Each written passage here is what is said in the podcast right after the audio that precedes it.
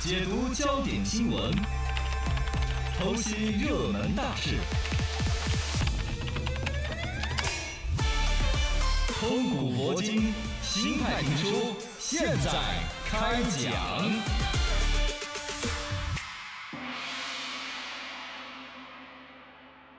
江湖传言。哦，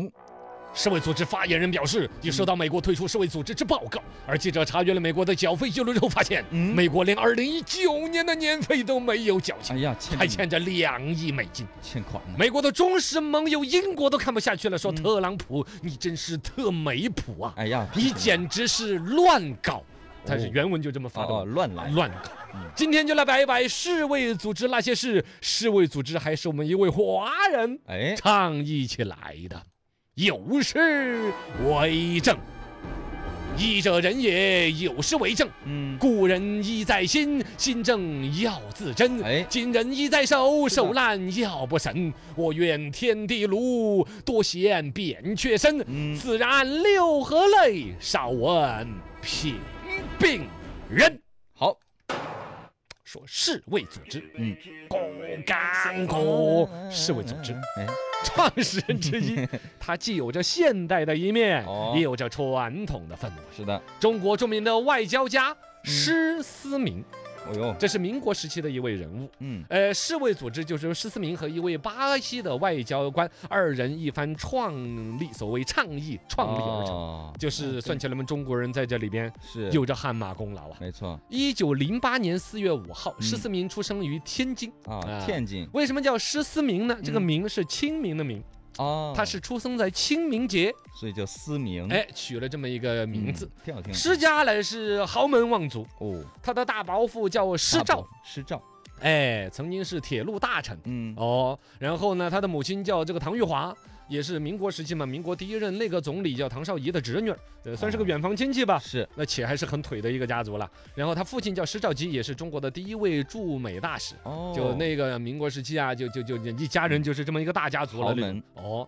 为什么他跟这个医疗啊、世界卫生组织这种哎能够有这个关联呢？对呀，他父亲的熏陶，嗯，因为当年呢，就是民国时期啊，就清末民初的时候，不是在那个所谓的呃，就是民国初年哈，不是嗯那个民，然后呢，东北爆发过鼠疫，嗯啊这也哦是中国在近现那就就就近代呀，清朝末年的时候很大的一个事情，一爆发鼠疫，那是叫多少人的死亡啊，对灾难呐、对，他的父亲施肇基是参与了抗疫的。哦，但是真正那一次对于鼠疫的抗疫出来的英雄人物是叫伍连德伍，连德，因为伍连德发明了这个防疫口罩，嗯嗯嗯嗯后来各种推广啊，世界人民都认这个事儿。对，哦，但是其实这里边有施肇基，就是说到世卫组织这个发起人，嗯，哎，施思明他老爸的一番功劳。哦，施肇基是跟伍连德一起参加抗疫，而且亲力推广的这东西，是是是，也，是因为他自己看到了这个鼠疫的这种可怕吧。嗯，回来他对于比如说疫情啊、卫生啊、健康啊，就很有感触。是，难免就在对于儿子的培养，就是后来这个施思明老师的培养当中，嗯，就跟儿子灌输的思想。那二年是不是什么？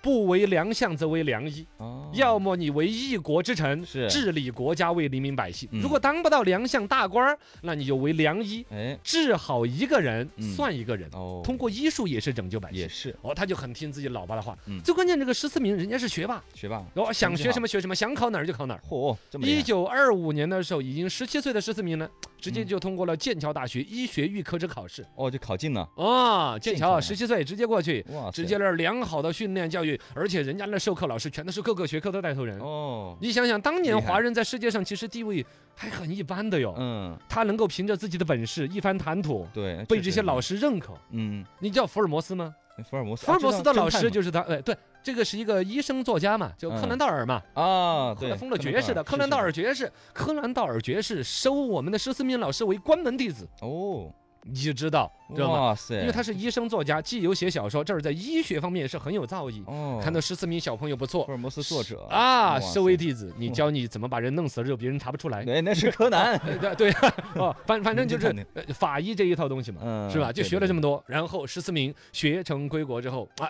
加入了中华医学会啊啊，组织各种救济队伍啊。那时候抗日，他也是各种奔走啊嗯啊，然后包括什么战时麻风中心的建立、救济中心呐、开办诊所啊、血库啊。在战乱频仍的那个岁月当中，十四名就是各种奔走，就就为是中国人民啊、做世了界很多人民贡呢献啊，就就很做了一些贡献的。嗯，到一九四三年的时候，十四名进了这个联合国。哦，呃，然后呢，所谓的有一个叫善后救济总署，嗯那时候的联合国呢，就是所有的反法西斯国家、法法西斯国家嘛，就统称为联合国，大家就一起办公啊，对世界的一些东西来来讨论讨论呐、到一九四五年的四月二十五号，联合国就有所谓的制宪会议，在美国旧金山召开。然后呢，中国作为也是这个发发起国之一嘛，嗯，然后后当时就还是那个时候的国民党那边宋子文，哦，知道吗？嗯呃，宋宋就宋宋宋宋家嘛，是宋宋宋宋宋子文、宋宋宋庆龄、宋美龄，他们就是几就兄一妹的呃嘛，对都是对了一不家得的。的然后宋子文这边直接在联合国开会的时候，嗯缺一个英文演讲稿的秘书。哎，就说那个是不是有个十四名在你们救济总署啊？啊，哎，那是我们中国人的嘛，让他过来过来帮我写写稿啊什么的。哦，然后过来帮着起草，然后呢，这个在翻阅这个联合国的宪章的时候，十四名哎就看哎说了世界上打仗怎么打，嗯钱怎么弄，对生意要钱有世界银行，打仗你们不能打，要怎么和平，要怎么投票，都哎说的清清楚说很楚的。多了，哎，怎么没有说卫生健康啊哎治病的问题呢？缺这方面啊，哎，因为他就有这个自己老爸的一番熏陶。是哦认为全世界人民如果真的要讲个和平的话，嗯可能将来最大的敌人就是病毒啊、对，健康啊这些啊。哦于是乎，他呢就有了这个想法。然后呢，哎，吃饭中午的时候又碰到一个巴西那边的代表呢，嗯两个人就闲聊。哎，英雄所见略同，对方也很认同，说对我也觉得联合国搞这些么名堂的东西，这啊这正事儿没干，搞些什么呀？是哎，两个人但是又都没有这个提案的权利，所以回过来十四没有找到这个自己当时领导宋子文儿，就嗯说你看啊，我们跟巴西那个哥们儿商量一下，说我们应该再搞一个卫生方面的组织，哦，两个人一说，哎，宋子文也觉得有道理，嗯于是乎把这个议案一提上去，然后就成立了跨国的卫生组织。哦，就这样来的，哎，最后还是由十四名来牵头起草的一个宣言嗯，啊。厉然害后了就慢慢的到一九四六年三月十八号就有了准备委员会，然后到这个四八年的四月七号就正式成立世界卫生组织宪章一出来正式生效，嗯所以现在的四月七号是全球性的世界卫生卫日生。日对，哎四月七号这就算是当年我们的十四名老师那儿一嗯起号召起来搞一世番界卫生贡组献织啊，啊才有了现在。跟我们有关系，世界人民面对一个疫情的时候，有一个组织统一对协调，对，世界人民怎么去应对一起来对抗抗议，疫情。嗯，世界卫生组织之父哦施思明。记住了。